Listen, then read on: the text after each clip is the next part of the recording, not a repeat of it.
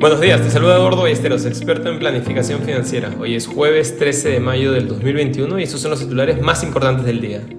En el plano local, el mercado cerró en positivo después de una sesión mixta, a medida que el optimismo va ganando terreno a raíz del escenario político. De esta forma, el índice selectivo subió un 4.01% y el índice general un 4.07%. Por otro lado, los futuros de acciones norteamericanas cayeron, provocando una caída generalizada, siguiendo una venta en Wall Street en la sesión anterior, ya que un aumento sorprendente en los precios del consumidor asustó a los inversores. Si las presiones de precios se calientan demasiado durante un periodo prolongado, la Reserva Federal puede verse obligada a disminuir o incluso adelantar algunos aumentos de tasa. A pesar de esto, los futuros de índice bursátil norteamericano muestran un ligero optimismo en la sesión de hoy, con el Dow Jones subiendo un 0.05% y los contratos vinculados al S&P 500 y al Nasdaq un 0.22 y un 0.59 respectivamente. Mientras tanto, Tesla ya no aceptará más Bitcoin para la compra de automóviles, dijo el miércoles el director ejecutivo Elon Musk, citando preocupaciones medioambientales. Hmm.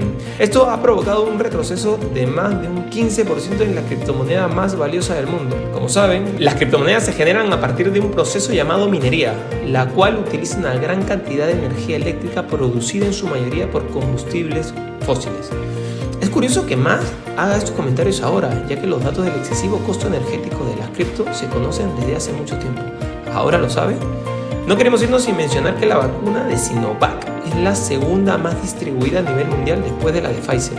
Sinovac ya ha enviado unos 380 millones de dosis, más que AstraZeneca y solo superado por Pfizer en todo el mundo. Pero a diferencia de esas compañías, todavía no ha publicado ningún dato en una revista académica. Coronavac, el nombre de la vacuna, aún no ha recibido el respaldo de la OMS, que ha solicitado información más detallada. Hong Kong aprobó la vacuna, pero solo después de renunciar al requisito de que los datos se publiquen y revisen por sus pares en una revista. En enero, la vacuna de Sinovac había tenido cuatro tasas de eficacia diferentes, que iban desde el 91 hasta el 50%, lo que generó preocupación entre los científicos y puso un signo de interrogación sobre su capacidad para proteger el virus que aún paraliza el mundo. Inversiones al día llega gracias a Golden Prime, expertos en Wealth Management. Este es un espacio producido por Mindtech.